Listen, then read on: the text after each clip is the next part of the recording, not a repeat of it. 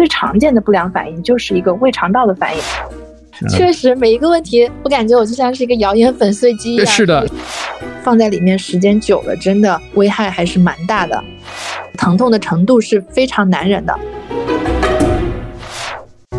如果我们的节目很荣幸受到了您的喜爱，想参与我们的群聊，可以添加微信 Cheese Radio C H E E S E R A D I O 来加入我们的微信听友俱乐部。同时，也感谢你把我们的播客《这病说来话长》分享给你的朋友们。你哪儿不舒服别慌张，毕竟人吃五谷杂粮。你哪儿不舒服别紧张，来听医生怎么讲。内外妇儿科研临床，药剂检验和影像。没事儿就别胡思乱想，人生还有下半场。这病说来话长，但是也好讲。这病说来话长。欢迎收听，我是阿汤。我这行说来话长，治这病说来话长。我们继续有请成都医学院第一附属医院妇科主治医师、妇产科硕士研究生、中国医师协会二零一九年度全国优秀住院医师宝儿学姐，欢迎。Hello，这病说来话长的各位听众朋友，你们好呀。我们这是已经跟宝儿学姐聊的第三期了，对。两前两期的内容，大家可以有兴趣的话去回听，也可以找一找自己之前留的一些问题，因为有很多的朋友的疑问啊。在这一期当中，我们是把所有朋友的名字和 ID 都匿名起来了，因为涉及到一些个人的一些敏感的隐私话题啊。第一期我们聊的是一些从解剖学角度去聊的临床问题啊，卵巢啊、子宫等一些个问题。第二期我们聊的是性病，还有 HPV 一些个感染的一些风险啊，主要还有一些谣言粉碎啊。嗯，对，概率上的一个问题。再声明一点，不是绝对啊，不要用拿着我们的播客，有有低概率。对对对，拿着我们的这个内容去说啊，因为人家就说了，不是没有绝对啊。我们在这声明一下，不是绝对，具体问题自己去分析就好了。我们今天第三期来聊一聊，主要是大家的一些个留言提问啊。因为这一期啊，我整理了一下，看了看大家的大部分的问题，就在于生理期的话题更多一点。比方说，上来第一个问题就说，想请问老师，呃，月经相关的内容。月经第一天肚子和腰疼的很厉害，只能吃止疼药才能正常工作生活。想请问一下，每月吃一颗布洛芬止疼会有药物副作用吗？另外，前三天的出血量很大，查过腹盆腔增强 CT 是没有异常的。对于出血量大的问题，是不是就可以放心了呢？嗯，其实痛经的话，确实是困扰很多女孩子的一个问题。那在痛经吃药之前，我们就要先明确一个点，就是你到底是。原发性的就是你从来月经开始一开始就痛经，还是说你最近几年才开始痛经，而且越来越加重？那如果你是属于前者的情况啊，从来月经开始一直都有这种痛经的情况，那这种呢，一般来说就是原发性的，在子宫上面是没有什么其他病变的。那这个时候吃止痛药是没有问题的，而且你只是在每个月吃一颗。那有一些痛经比较厉害的小伙伴，他们可能会在痛的那几天每天都吃，这是没有问题的。那其实建议大家哈，在这个月经来潮之前就开始痛的前一两天，一直吃，吃到月经期的两三天啊，并且随餐服用，这样子可以减少布洛芬对于胃肠道的一个伤害作用啊。因为布洛芬它毕竟是一种解热镇痛类的药物，它最常见的不良反应就是一个胃肠道的反应，所以你如果吃饭的时候一起吃，可以减少这些胃肠道的。不适反应啊，但这样子的话，它每个月吃一颗肯定是没有问题的。那即使你月经的那几天每天吃一粒也没有问题。但是如果你本身有一些胃溃疡的这些病史，那你吃的时候就要小心一点了，就要定期去复查一下你的胃溃疡有没有加重。关于这个出血量很大的问题哈，那也是有一些女孩子，她一开始从来月经的时候开始，她的月经量就非常多。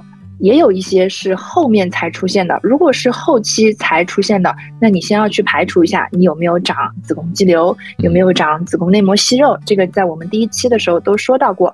如果这些都排查了没有问题，那这种出血量大。你可以观察，但是要注意出血量大到一个什么程度，有没有导致贫血了？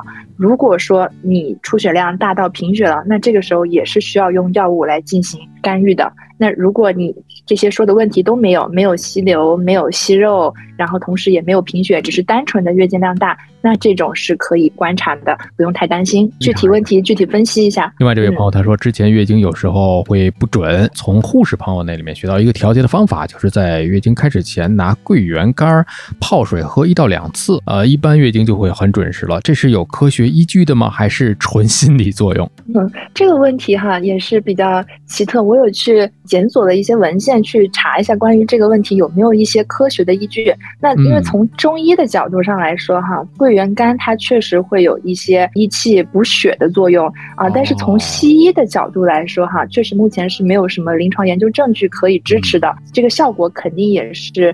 因人而异的，那毕竟我们国家的这个中医博大精深，它可能确实在补气血方面有一定的作用。那对于某一些特定的人群，它是有效的。那你如果认为你吃了这个桂圆干有效，那你可以继续的去服用。但是它这个呃，并没有明确的哪个说这个桂圆干到底是通过什么机制来调节月经的。但是呃，吃了也并不是说有坏处。你如果觉得有用，那你就可以继续吃。对，这个其实就特别的好，这就是非常典型的一类问题，就是个人差异存在。再一个是你的结果就已经告诉你了，好像是管用，是吧？这阶段咱们只是说你这阶段感觉是管用的，那你就继续就好了。如果下一阶段你吃来吃去觉得不管用了，其实你没有必要再讨论它是否遵循着什么样的一个原理和机制的问题，那你就换另外一种方法，我觉得也可以尝试。就像我们之前说这个女生这个喝牛奶的这个问题，没有一竿子打死你是适合不适合，你可以自己去试一试，对是吧？身体给你什么样的结果导向，那你就根据这个导向去做就行了。对，本身这一类就是食品，它也不是药品，嗯，所以这是可以的。另外一位朋友他说，月经不规律，根据医生建议，长期吃短效避孕药调节月经，后续对生育会有影响吗？这个短效避孕药其实。很多人很排斥它，就觉得它可能是一个洪水猛兽，吃了以后就会有各种各样的副作用。那其实，在大在这里给大家声明一点啊，那避孕药呢，它是分为两类，一类是紧急避孕药，一类是短效避孕药啊。那这个紧急避孕药确实是它的副作用是很大的，它会导致你月经紊乱，而且是不建议。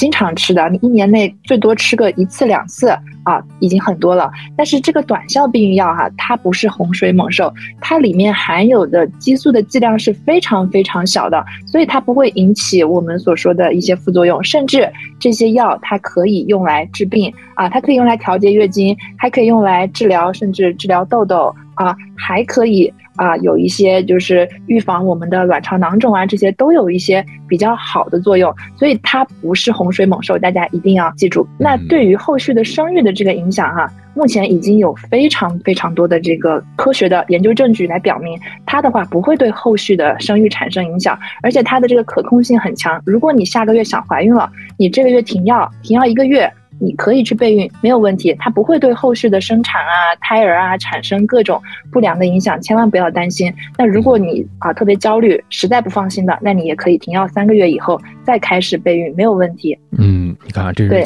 这个是可以长期吃的一个呃药物，确实是很有效的。那我们前面说的，你的子宫内膜息肉啊这些的，也可以吃短效避孕药来调节一下。嗯，你看啊，解除了大家的一个焦虑啊。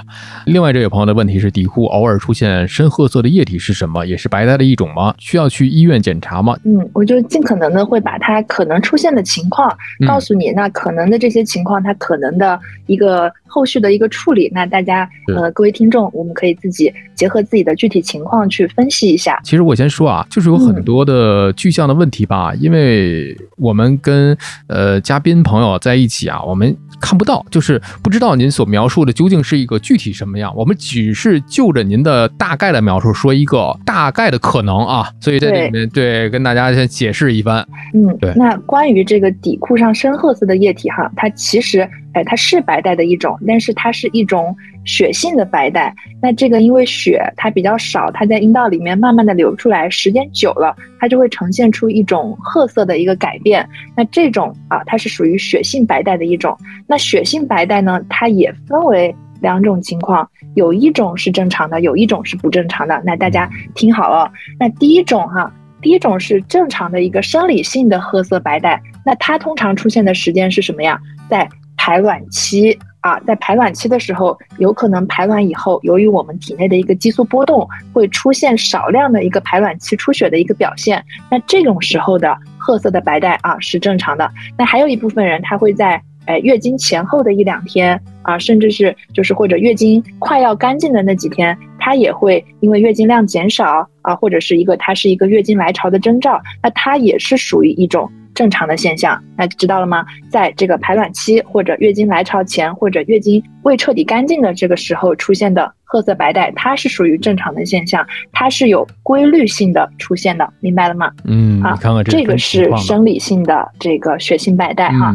第二种，它就属于不正常的情况了。什么情况呢？就是它不是在以上的这些时间段出现的啊，或者说是因为你同房以后啊，或者是因为你剧烈运动以后出现的这种啊褐色的白带。那这种情况下需要去医院就诊，要排除一下你有没有。呃，宫颈或者子宫里面长东西了这种情况，所以这种两种情况，大家要呃结合自己出现血性白带的时间来看，是不是需要去医院检查。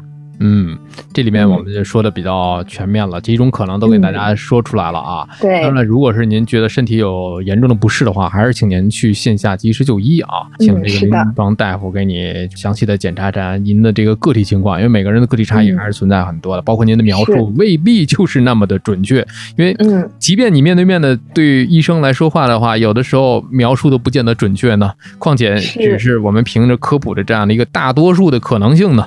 所以这个问题，从我们科普节目的这个角度上来讲，给您说出来的这几种方向仅供参考。我们再来说另外这位朋友的问题，AMH 就是抗美乐管激素检查，呃，问完全等同于生育能力吗？指标是否可逆？嗯，这个问题哈问的也很专业。这个 AMH 这个东西哈，它是近几年来我们被越来越被我们妇科医生来重视的一个东西。那它呢是代表了一个卵巢的。储备能力啊，但是这个储备能力并不等同于生育能力，这个一定要分开。那这个在我小红书上，我也专门出了一个合集来讲解这个 AMH 比较具体。那这里我给大家简单的讲解一下。那在我们第一期的时候，我们讲到了多囊卵巢。那多囊卵巢就是说，在排卵之前，我们有很多小卵泡被募集成为这个种子选手。那这个种子选手里面，最终只有一颗会被发育成熟并且排卵。那这个 AMH 增多哈，这个 AMH 增多或者减少，其实就代表了这个种子选手的一个数量。如果你种子选手很多，那么你的 AMH 就很高；如果你种子选手很少，那你的 AMH 就会很低。所以它反映的是你卵巢里面储备的一个卵子的数量。嗯啊，这样解释大家可能会更好理解一些。但是它为什么不等同于生育率呢？这个。这么理解啊，比如说我们有十个选手，那参加了这次这个排卵竞赛，那最终有一个选手成功的排卵并且怀孕了。那 AMHD 的病人，他可能只有两个选手参加了这次竞赛，那最终两个选手里面挑了一个，只要有一个能够成功排卵，他就有可能会会怀孕。所以说啊，虽然他的能挑出来的选手多，但是他最终能有一个上场就可以了。这个就是为什么。低的 AMH，即使你卵巢的储备的能力比较少，但是只要你能够排卵，那你就有生育的能力。所以低 AMH 并不绝对的等于低生育能力啊，这个大家注意区分开来。这个也相当于给了一些就是 AMH 比较低的病人一点信心啊，你仍然是有怀孕的可能性的，不要去放弃自己。这是一个问题啊。关于这个 AMH 的指标哈，是不是可逆的？那其实 AMH 这个值的指标它很稳定。它不会受到你呃饮食啊、月经周期的影响。比如说像我们抽性激素，我们会要求病人空腹，会要求病人在某天的几点几点去抽。但是这个 AMH 你可以随时去抽，它的值相对来说是比较稳定的。那临床上他认为这个它的 AMH 降低了，就是代表你卵巢储备能力下降了，这个功能是不可逆的。但是其实，在我们日常的这个临床过程中，你会发现病人。去改善他的一个睡眠，改善他的一个运动，调节自己的压力，或者尝试一些像比如说辅酶 Q 啊这种营养卵巢的一些保健品，它有可能会有一些轻微的改善。哎，是这方面的。所以这个也就是给大家一个思路，如何去保养我们的卵巢、子宫，其实都是大同小异的，跟我们的免疫力一样，保证充足的睡眠，保证运动，保证饮食啊，这些都可能会对我们女性的身体有非常好的改善和好处。嗯，我们再来看另外这位朋友啊，他这个问题就有点像是产科的一个嗯，对产科方面的问题，对有没有必要追求这个腹膜外的腹膜外剖宫产？对对对，像这个的话哈，其实。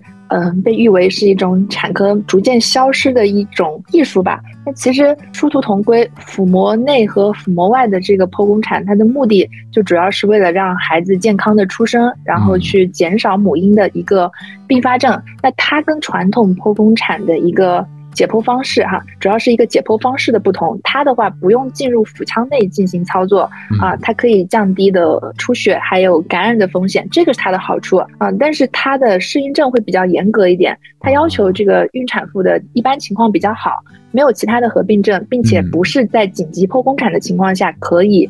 进行实施的，但是他对医生的手术技巧的要求也会更高，相当于难度更高。那你难度高了，它有可能会发生这个术中损伤的概率也可能会比较高。那所以对于普通的剖宫产来说，现在因为医生们不停的做，已经训练的非常熟练了。我觉得他们基本上是在一个小时甚至半个小时之内就可以结束一台剖宫产。再加上目前已经有这个预防性抗生素的使用，其实剖宫产的感染率啊这些已经非常。低了，所以跟腹膜外剖宫产的这个优势哈相比，呃，其实并不比它差很多。就好比就是我要去同一个地方，哎，我可以坐高铁，我也可以去坐这个普通的。呃，动车其实都是殊途同归，都可以到达很快速的到达终点，所以没有必要去刻意的去追求它。嗯，这个非常好啊。我们再来看另外这位朋友的问题，说说产后的盆底肌、腹直肌的这个修复，社区医院也有宣传可以做。那么在社区医院的这种项目靠谱吗？那么这个修复如果不做有什么问题？是生一次做一次，还是等二三胎都生好了再做也可以？嗯，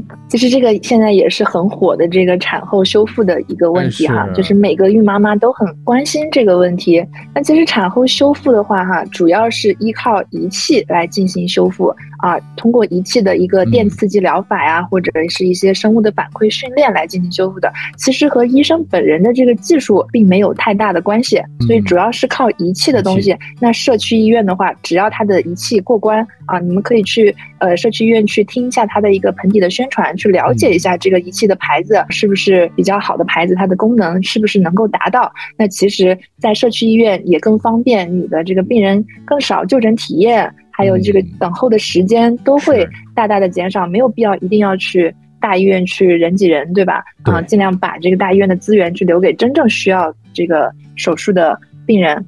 那关于这个修复，如果不做会有什么问题哈？那如果有条件的话，还是会建议做，尤其是。顺产的病人啊，因为我们怀孕还有这个生产的时候，我们的腹压不停的增加，多多少少对盆底会有一定的损伤，只是多和少的问题。以前的妈妈辈的，他们没有这个条件，他们就呃没有办法去做。那现在的话呢，如果有条件的话，你可以去做，可以减少你日后就是未来老了以后这个漏尿呀，或者是脱垂的这些风险啊。对，那。为什么他会在产后啊建议进行做？因为产后的半年是这个盆底康复的一个黄金时期，但也并不是说啊我们一定要在这个时期做，只是说我们在这个黄金时期做，你的效果会更快更好一些。那还有说是生一次做，还是等二胎三胎做？都可以，那这个主要是取决于你生产时候的一个损伤程度和你自身的症状。那如果说你刚生产完一胎，你就觉得，哎呀，你这个产后漏尿特别的严重，你就感觉你肚子经常有这种下坠的感觉，那就建议尽快去做，就不要等到后期了。你越后做，你这个盆底松弛的时间越久，它所需要的疗程可能就会更久一些。所以有条件的话，我们就尽量尽早鼓励大家去做这个盆底康复。啊，这个其实还是根据自己的一个选择。嗯，为什么会对盆底康复有这么大的一个就是感想呢？因为其实呃，我是妇科医生，那其实对于产科的这个盆底的康复的病人，我是接触的比较少的。但是在妇科里面有非常多五六十岁的婆婆，她们的话，因为年轻的时候生了四个、五个、六个、七个的，然后现在会有很大一批脱垂的病人来到妇科进行治疗。他们有的脱垂特别严重，甚至子宫整个都掉出来的，就是看着特别让人心疼。那如果他们在年轻的时候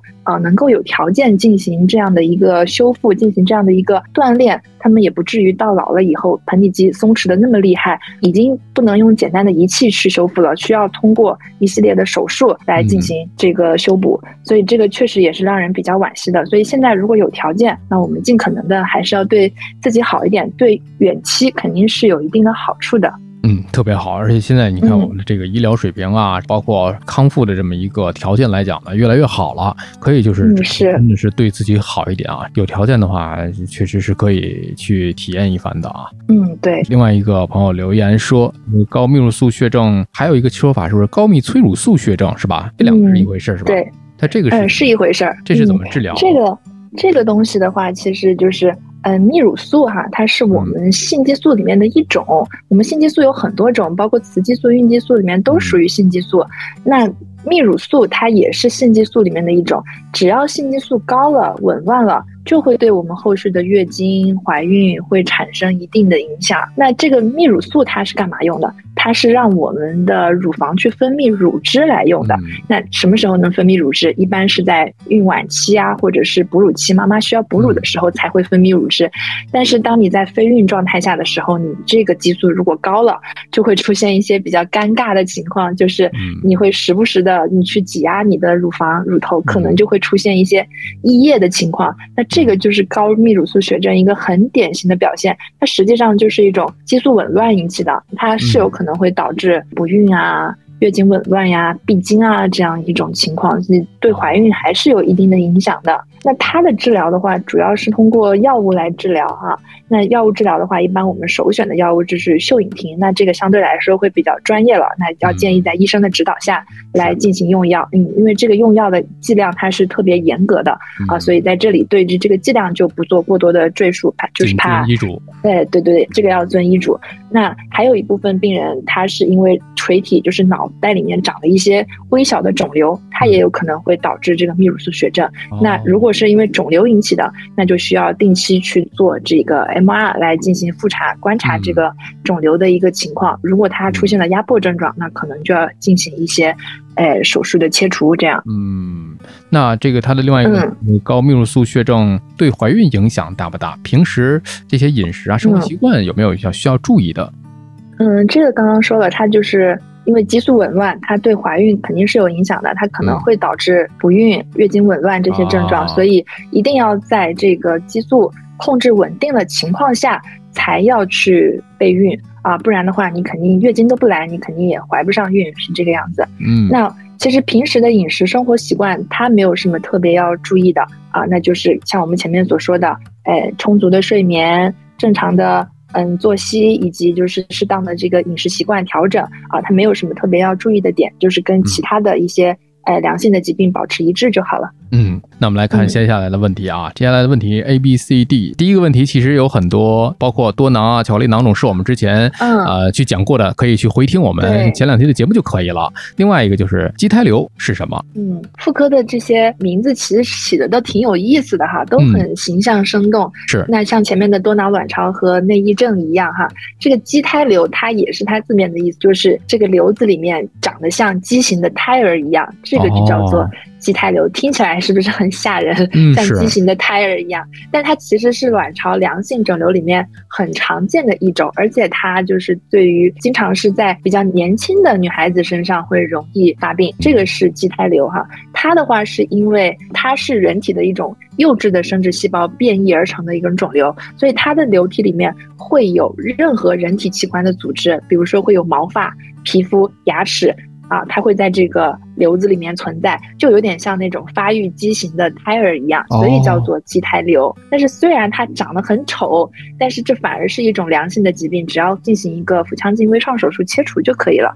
啊，它是一种良性的疾病，不用太担心，没有像它的名字一样那么吓人。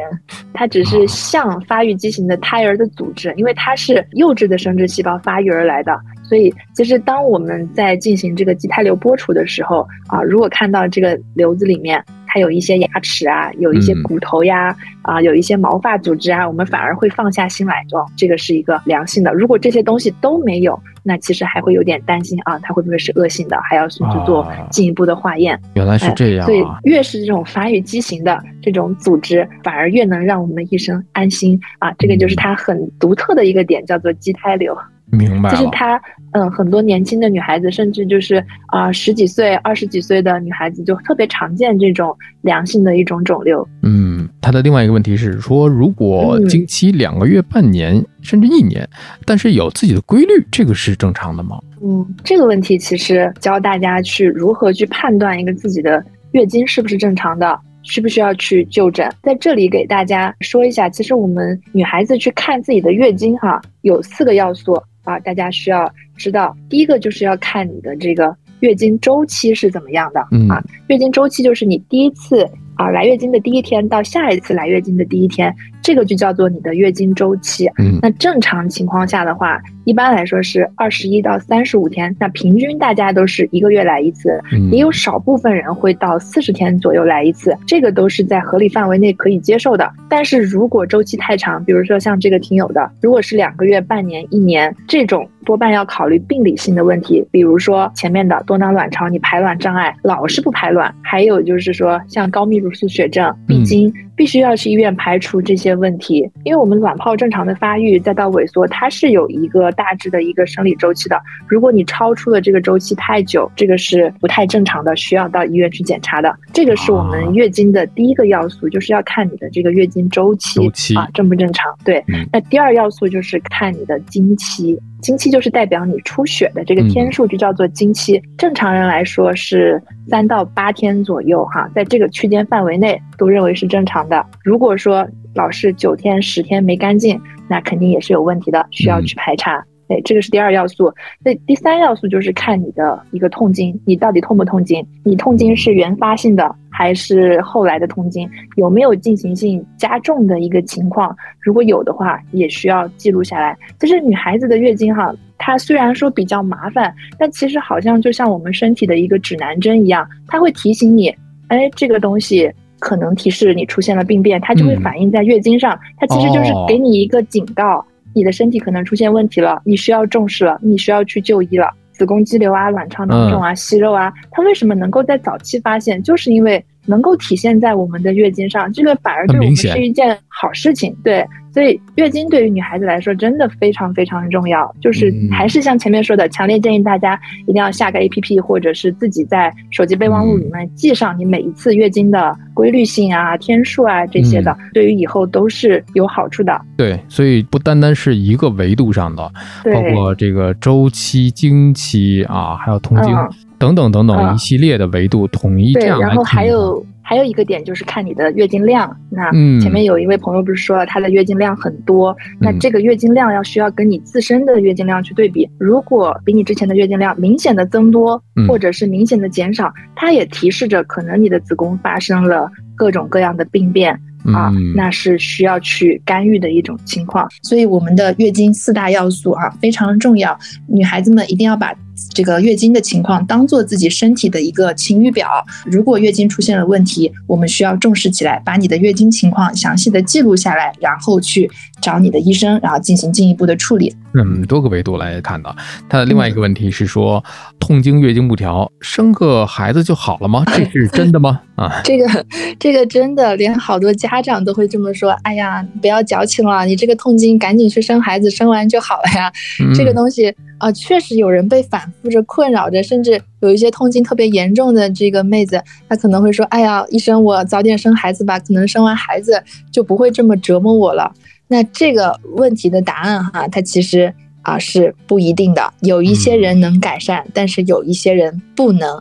这个主要是和你痛经的原因是有关系的。哦，对啊，比如说有一些病人他是原发性的痛经，就是一直都痛经，他是没有什么子宫病变的。嗯那这种女孩子呢，她在生完了以后啊，由于十月怀胎的过程，她的生殖器官会发生一些子宫变大呀、嗯生殖器扩张、内分泌环境改变的这些情况，她在生完以后，这些原发性痛经的这些激素的因素，它会得到缓解甚至消失。但是对于某一些继发性痛经的病人，比如说她有巧囊。她有子宫腺肌病、这种病人，她的怀孕和哺乳反而是治疗这种病特别好的方式。我们常常说，这个病人啊、呃如果有备孕需求的话，你去怀个孕啊，生个孩子，因为在生孩子哺乳的过程中，你可能一两年不会来月经，那你异位的子宫内膜就不会再出血增大，反而会减轻这个疾病。那这个时候你的痛经可能会稍微有改善，但是后面随着你哺乳期结束以后，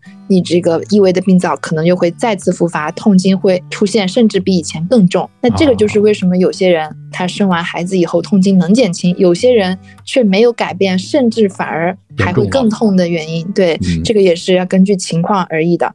所以不是说有一些病人啊，就是说，嗯，我生了孩子确实能改善了，你赶紧去生个孩子啊，这个也是因人而异的。对，也，不是说这个妇科的问题靠产科能解决得了的啊。嗯，对。另外一个问题好像又是关于产科的一个问题了，一胎月子没做好，再生个孩子，养一养就好了，这是真的吗？这个每一个问题都特别好哈。就是嗯确实每一个问题，我感觉我就像是一个谣言粉碎机一样。是的是的一个破。这个月子哈，其实啊、坐月子的话，在医学上我们把它叫做一个产褥期哈。嗯一般来说的话，这个产褥期的话是四十二天，所以最标准的一个坐月子的一个时间，它是四十二天。但是有些人是三十天，这个也没有问题哈。我们界定为这个月子是四十二天，是因为在四十二天以后，我们因为生产这些我们身体的子宫啊、宫颈啊各个方面的器官的大小形态会慢慢的恢复到孕前的一个过程，这个周期需要四十二天，所以我们用这个四十二天来坐月子，来帮助我们尽快的恢复。这个就是坐月子的一个意义哈。其实我们国家坐月子还是做的比较好的，不像那些欧美人，他们。直接生完孩子就去上班了，或者就去干活了之类的。对对对，对身体条件都我们还是建议大家要好好的利用这四十二天的时间，尽快的帮助我们恢复身体。有一些人会说他自己会出现一些月子病，比如说嗯他这个嗯月子出了以后腰背部疼痛呀、偏头痛啊等等症状哈。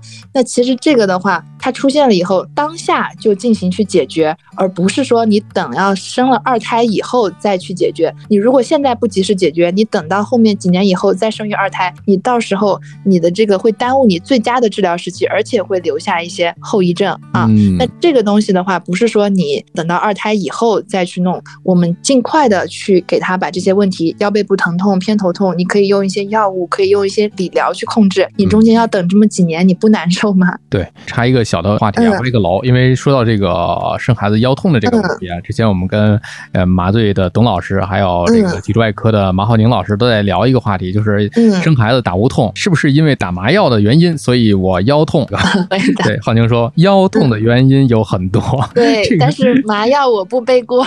对对对对，当时我们这个嗯聊的这个还挺热闹的，因为这个话题给大家去进行也是谣言粉碎嘛，嗯有嗯很多大家的一些个常识性的一些东西。好了，这个四个嗯 A B C D 给就完了之后，嗯我们来继续啊。呃，嗯后面的这位朋友他问，妇科检查什么时候开始会比较合适？呃，没有性生活是不是就一直不用检查？性生活前后都洗澡，是不是会降低妇科疾病概率呢？嗯，妇科检查的话，还是建议，如果你有规律的性生活，一年以上就要开始进行妇科检查了。如果没有性生活的话，你确实不用去做妇科的内检，但是每年一次的妇科 B 超还是啊有必要的。就是因为我们刚刚说了，有一些人即使没有性生活，但是也会出现一些。哎，像息肉、肌瘤一样的疾病，所以需要去打一个妇科 B 超，每年一次就可以了。那性生活前后洗澡，这个肯定是会降低妇科疾病概率的。从各种清洁啊，还有这个后续的一个细菌感染的途径上来说，这个是肯定会降低的。大家一定要注意，性生活前后要洗澡。嗯，另外这位朋友他问的是想了解一下这个绝经的时候都会有什么样的一个症状？一个多月不停是正常的吗？他的妈妈出现过两次这样的情况，第一次做了刮宫，第二次医生只给开了补血的药，没有做任何的检查，说是绝经的一个正常的情况。呃，结果到现在快两个月都没有结束，担心会不会有其他的一些个延伸出来的一些个疾病。他想让他妈妈去做一个全身体检，但是呢，每次都拒绝。啊，这这位听众，挺好的姑娘啊，还是很孝顺，对，是是啊。那其实这种情况真的也是很常见，就是更年期的女性，甚至是更年前期哈，我们把它叫做围绝经期，就是在四十岁到五十岁这个阶段的女性，她的这个月经紊乱的概率是大大的会提升的。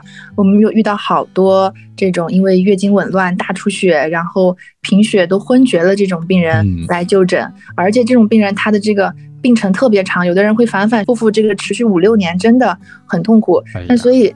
呃，这个时候，第一件事情要做的就是刮宫。为什么？因为。在这个期间的年龄段的女性啊，她的癌变的风险是特别高的。那我们第一件事情要做的就是刮宫，去排除这个癌变的风险。那当排除了以后，我们术后一定要规律的用药。那这里的用药指的是用一些激素类的药物，因为它围绝经期，我们的激素不稳定才会导致月经的紊乱。这个时候我们去用一些激素类的药物帮忙调节月经。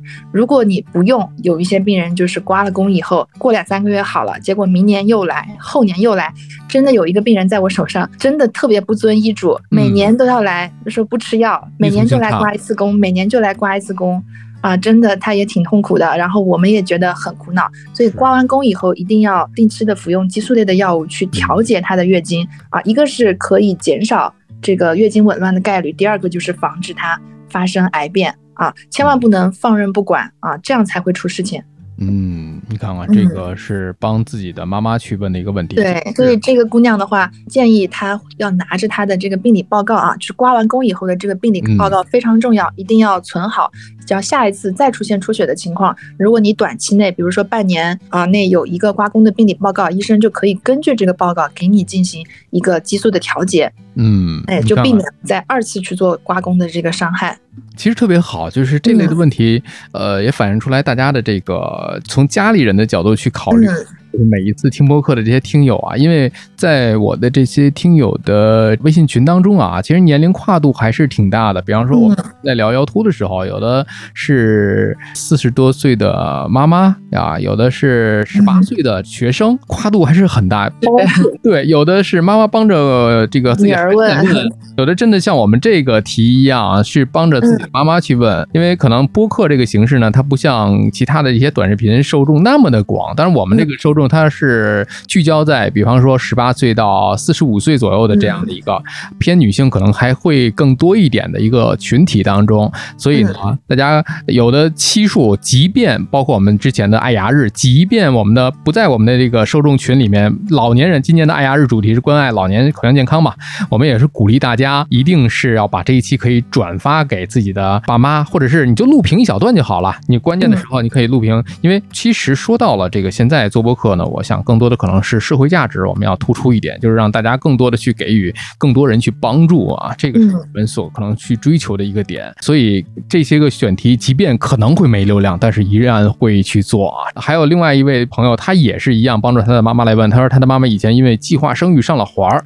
那现在呢，基本上啊绝经已经差不多已经。三年了，可以去掉环吗？呃，这个是否需要手术？那我们先来说一下这个具体问题啊。绝经三年了，肯定是要建议尽快的去把环去掉的，越快越好。其实我们这个取环的时间看两点，第一个就是看你安的这个环。它的保质期就是它的服役期到了没有？如果这个环儿服役期是十年，那你到了十年一定要把它取出来。嗯啊，这个是第一点。第二点就是说，有一些人他确实不记得他还的这个放置的这个年限了，也不记得它的保质期是多少。那建议在绝经半年到一年内要建议尽快去取出。你绝经的时间越长。它这个环看顿，就是卡在子宫里的这个风险就会越高，取环的难度就会更大。所以要在绝经半年到一年之内，这个时候你子宫萎缩的还没有那么厉害，你的环儿也是比较容易取出来的。这样医生也轻松，病人也轻松，费用也会比较低。这个只需要在门诊做一个小小的取环手术就可以了，大概十多分钟就能结束，真的很方便。记得要就是各位朋友，如果你们身边的妈妈阿姨有环儿没有取出来的，建议尽快绝经一年之内一定要建议把它取出来。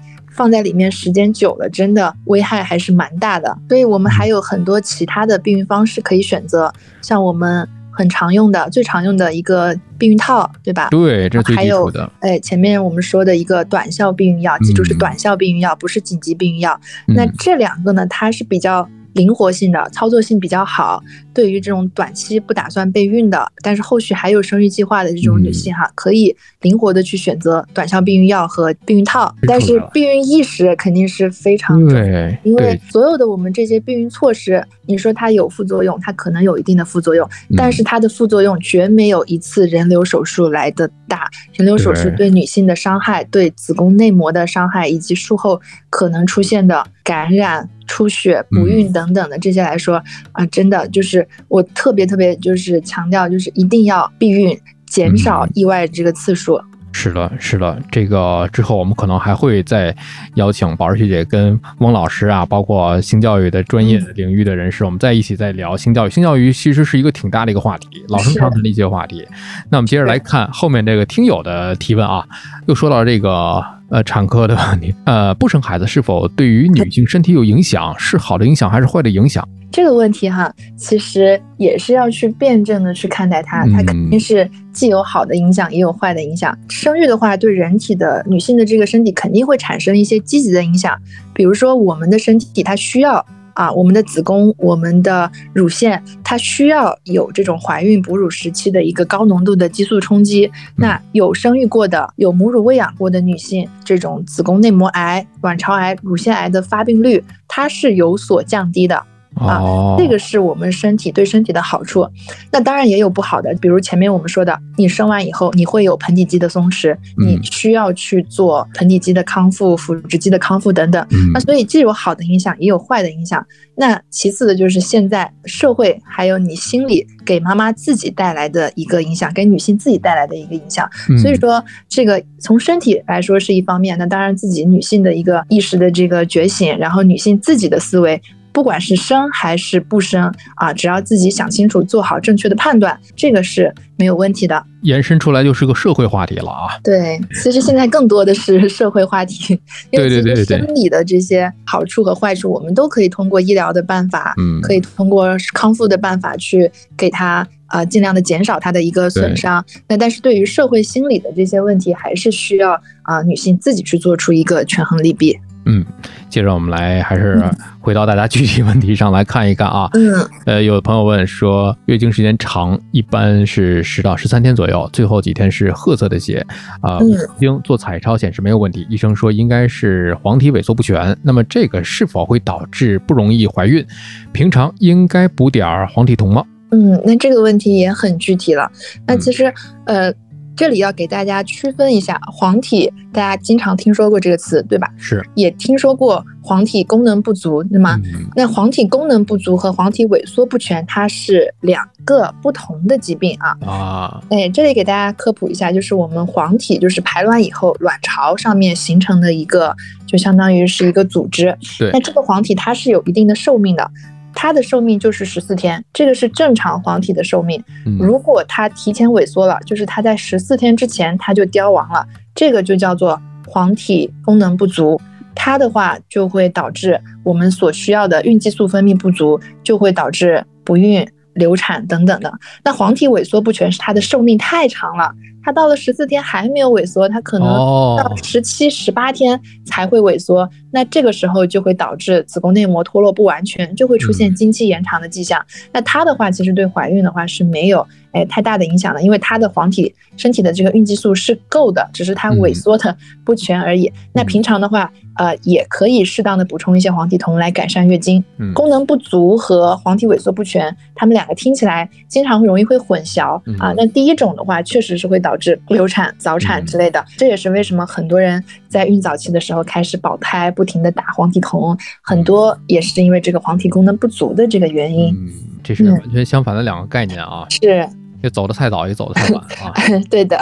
另外，这位朋友的问题是说，白带里面有血丝是炎症吗？嗯，那这个问题跟前面的那个问题有点类似，就是说，呃，白带里面有褐色的这个分泌物啊，是不是正常的？需不需要去看医生？这个呃，大家可以回到前面的话题去看一下，一个是生理性的。啊，有可能是月经排卵期的出血，或者月经前的一个出血，病理性的问题啊。如果你不属于这个期间，那有可能是病理性的，比如说宫颈或者是子宫的一些器质性的病变，那就需要去进一步的去看了。那具体大家可以回到上一个问题再认真听一下。嗯，说到了排卵期的这个问题，有朋友就问了，排卵期也会腹痛出血吗？嗯，会。排卵期它会出现一种生理性的腹痛，但是这种腹痛一般来说是比较轻微的。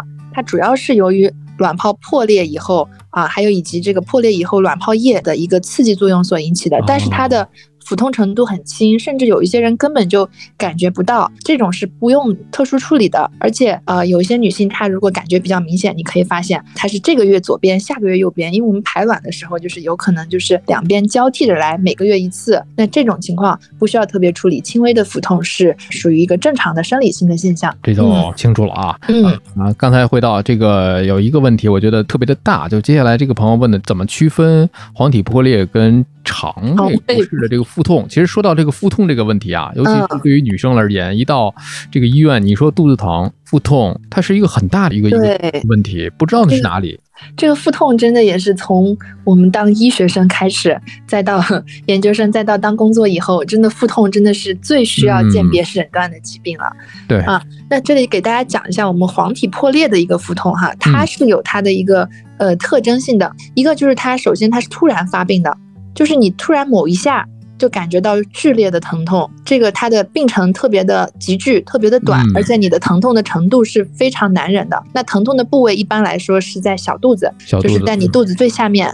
对，那如果是肠胃的不适的腹痛，它一般就会慢慢的发病啊，而且它肚子疼痛的部位大部分都是在肚脐周围。嗯啊，这个是它疼痛部位啊，还有性质的一个不同。还有就是你要注意你在肚子痛之前你在干什么，如果有进行过剧烈的运动，比如说我们前面。说的，你剧烈的跑步，或者是同房了以后出现的腹痛，那你要高度怀疑有没有黄体破裂。那肠胃不适的话，你要回忆一下你自己前面昨天有没有吃了什么烧烤，有没有喝了很多冰的奶茶，喝多了等等的。然后还有一点，黄体破裂它很不同的地方就是这种腹痛，你跟体位的改变会有一些关系。你站着的时候可能很痛，但是你蜷着身子或者蹲下的时候，哎，这种情况能缓解。这种情况你就要考虑是不是卵巢上面破裂出血了，这真的是这个学问就很大了，而且自己在家里边判断排除的这个，我觉得还是有一定的难度。对于普通人而言啊，还是要尽快到医院去就医，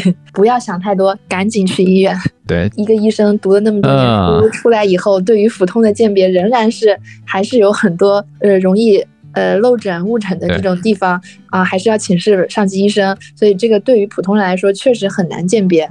对，你看，就是在学医的过程当中，可能会有一些口诀，包括我们在二十多期聊这个肝胆外科的时候，给肖朗医生也是说到了一些口诀吧，在这大家可以去回听啊。对，什么前头后头在发烧，留下腹痛最重要啊。但是，这每个人的病可不是按照书本上的那些口诀去生病的，就是那么的一板一眼。那要是那样的话，AI 就可以诊断了。嗯，这个时候就需要临床经验来了。对，包括一些个检查，一些个影像学，是吧，都要结合起来了。这个，所以大家如果有非常难受的这个症状出现了，及时就医啊！嗯，这个也不要在微信群里问，这都没有用啊，都没用啊。再来说另外这位朋友的问题，说年过经血的内裤不能穿了吗？内裤的清洗方式、频率、更换频率会比较合适，这就是一个个人卫生健康的一个问题了。嗯，对，这个也是一个很干货的内容。其实呃，年过金水的内裤，只要你洗干净了以后是可以正常穿的。但是你如果没有洗干净，它有一些残留的血液在里面，残留的分泌物，或者是你没有晾干，这时候比较潮湿的情况下，它就是一个很好的细菌培养基啊，就会容易发生各种的妇科病。所以。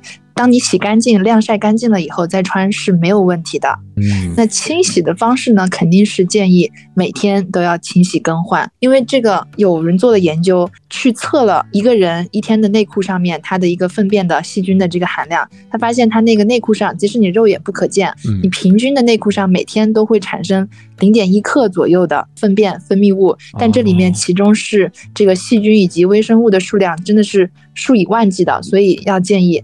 每天更换啊，每天清洗。嗯，至于这个清洗的方式哈，其实手洗或者机洗，呃，都可以啊。只要你这个手搓到位，然后机洗的话，适当的用一些这个洗衣粉或者是除菌液啊等等的，都是可以正常的去除的，不用太纠结于是手洗还是机洗，你还不如重视每天清洗啊就可以了。对，然后还有一个就是内裤的更换频率哈，这个也是很多人在问的。那其实内裤的更换频率啊。呃，如果是这种纯棉的内裤哈，一般建议它，因为三个月以后纯棉的内裤，它的这个植物纤维在三个月以后就会有一些老化变硬了，那就建议三个月就更换。那如果是一些其他材质，比如说呃莫代尔的这种内裤哈，一般来说半年也建议更换了。所以对于内裤来说，我们肯定还是哎多一点投入，常换常新嘛啊，三个月半年左右就要换掉。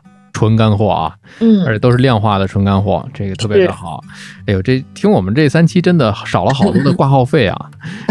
因为确实 女性的妇科问题真的太多太多了，大家想要问的，甚至这三期可能还有很多听众朋友有一些问题没有问到。对我们最后再来看几个啊，有朋友说的这个。PMS 就是经期前的不快症啊，呃，应该 如何调节啊？对，这个经前的不快症，确实，这个就是我们女生常说的大姨妈前的那几天就会感觉到特别的烦躁，不好。那这个确实是它有一些临床证据的，因为在我们的月经来潮的前后，我们身体激素波动就会导致出现了这些经前期的一些综合症啊，从各种行为啊或者情感上就会觉得各种。不愉快，那这种的话哈，它其实也是从我们的饮食、睡眠、锻炼上啊，可以去改善一些，跟我们前面的提高免疫力一样，嗯，少吃一些甜食啊，多吃一些新鲜的蔬菜、水果之类的。然后尽量的去戒烟戒酒哦，还有一个戒咖啡要注意啊。如果你当你出现了这种不舒服不爽快的情况，烟酒咖啡这些都少沾，然后去适当的去做一些运动，可以帮助缓解一下你的这个精神焦虑还有紧张。然后可以适当的去补充一些维生素啊，这也是有一定的效果的。那这个就是啊，我们常说的这个姨妈期的时候，姨妈前的时候不快该怎么办？对，这里面男生要做的可能就是多多体谅一下了。对，嗯。那另外这位朋友这个问题啊，是我们当时跟皮肤科黄老师在聊的过程当中遗留的一个问题，就是治痘痘的问题。这个维 A 酸，有的医生说是两年之后才能怀孕，有的人说是吃三个月就可以啊，这个三个月后可以怀孕。到底是多久才能够怀孕呢？需要做什么样的检查来确认可以怀孕呢？嗯啊，这其实是两个不同的问题哈。异维 A 酸呢，因为我特地去查了一下，这个异维 A 酸它的 FDA 的一个妊娠的药物分级是一个 X 级哈，那这个是有一个高风险的一个致畸性的，那所以确实我们要特别注意这个药物的使用期间是千万不要去备孕的。那其实，在国外的话，在这个药的话，它的说明书上写的是用了这个异维 A 酸一个月内是不建议怀孕的。那我们国内的说明书它会更加保守一点。它是建议这个育龄期妇女以及配偶在服药期间以及服药前后三个月都应该要严格避孕的，也就是说至少要停药三个月以上才建议进行怀孕。这个两年的话就没有一定的这个根据了，确实太长了，三个月啊就可以了。也有可能是之前我具体的咱也不知道啊，具体的因为我们只能听您说的这类药是不是呃它的年代版本啊，这个也不好说。所以，临床医生给您开的那个药啊，那个他的那个版本，听您临床医生就好了。嗯，然后至于做什么检查可以怀孕呢？很简单，两个检查，一个去抽血检测你呃血液中的这个 hCG 的水平。然后第二点就是你需要去打一个 B 超看一下是不是宫内孕，因为有时候怀孕了，它有时候是宫外孕，或者是呃有一些异常的妊娠，比如说流产啊，也有可能。所以 HCG 和 B 超两个检查就可以确认是宫内孕了。另外这个问题我们来看啊，是医院妇科检查流程一般都是什么样的？哦，我明白了，他因为总听到别人说是很恐怖。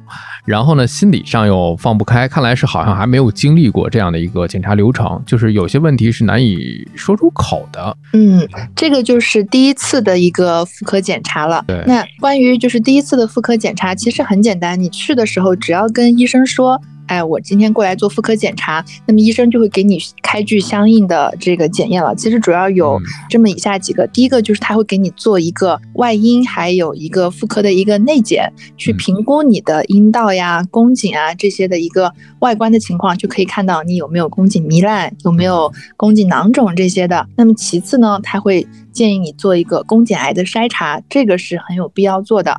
那么接下来的话就是去打一个常规的妇科 B 超，看看你这个里面有没有长肌瘤，卵巢上面有没有长囊肿。所以这个妇科检查的流程真的是呃挺简单的，但是大家确实觉得听说比较恐怖，可能就是在那个内检的过程有一个就鸭嘴钳撑开的过程会比较的疼痛不适，这也是很多人就是不愿意去做妇科检查的原因。但是每年一次的妇科检查是真的非常有必要。它能够提前发现很多妇科方面的问题，对这个还是有必要的。第二个问题，他是说保养这个，这个是医学上没有一个明确的一个说法，对吧？嗯，就是关于对，就是如何去 女性保养，其实是一个非常大类的话题。这个可以单拎出来一集，我们单独最后有机会再说这个话题。嗯，它的最后一个问题就是如何正确的清洁，还有在性生活当中总是给自己一种过度清洁的感觉。嗯，那其实性生活的清洁，我们说了一个是要在。性生活前还有一个是要在性生活后，那这两种的清洁是非常有必要的。在性生活前的时候，我们可以提前的把这个我们外阴还有男性包皮的一些隐匿当中的一些细菌、褶皱当中的一些病毒细菌给清理干净。那么在事后的时候，因为有一些分泌物啊，有一些汗液。那这个地方也会是细菌繁殖的一个温床，所以在事后的话，建议大家先去上个厕所，就先去小便一下。就是给大家说一个冷知识，就是就是尿液是无菌的。那我们在事后的话，你上一个小厕，它可以冲刷掉尿道口的一些细菌，也可以减少感染的风险。那么事后的话，注意把就是生殖器上的这些褶皱注意清理干净。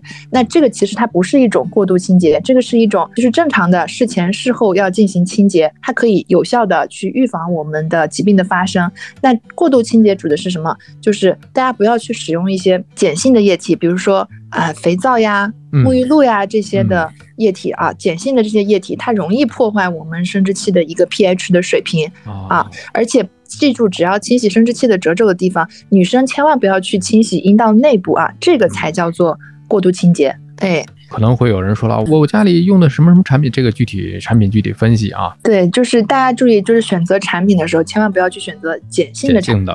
对于这种呃，如果你是正常情况下，你没有任何不适啊，你没有比如说瘙痒啊，或者说是异味啊、分泌物增多的情况下，可以不用去使用这些清洁产品，用正常的温水清洗就完全足够了。我们再来看最后的这个问题啊，最后这个问题其实是给我们今后跟宝儿学姐的这个录制提供了一个埋了一个梗啊。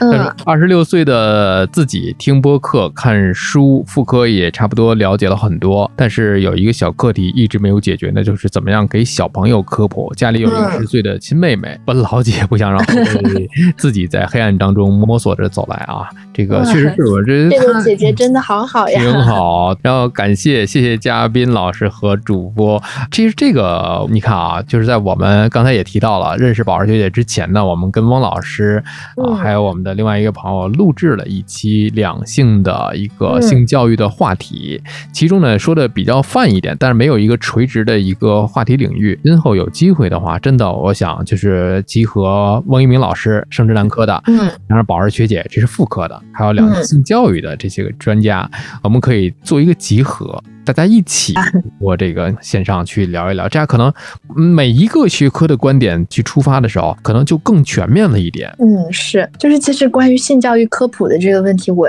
自己一直也在想，然后并且我也在我的小红书上尝试的做了一期性教育科普。其实反响还是挺好的，有近十万人的观看，点赞量也挺多的。哇！但是后来因为各种系统的原因，目前被打入小黑屋了。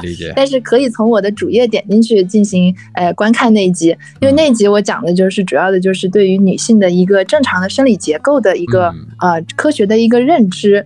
那其实这个姐姐她真的非常好，因为我们国家的性教育确实是很多，就是老师在课堂上也。不会去讲，然后学生他有问题，就是小女孩有问题，他也不敢去问。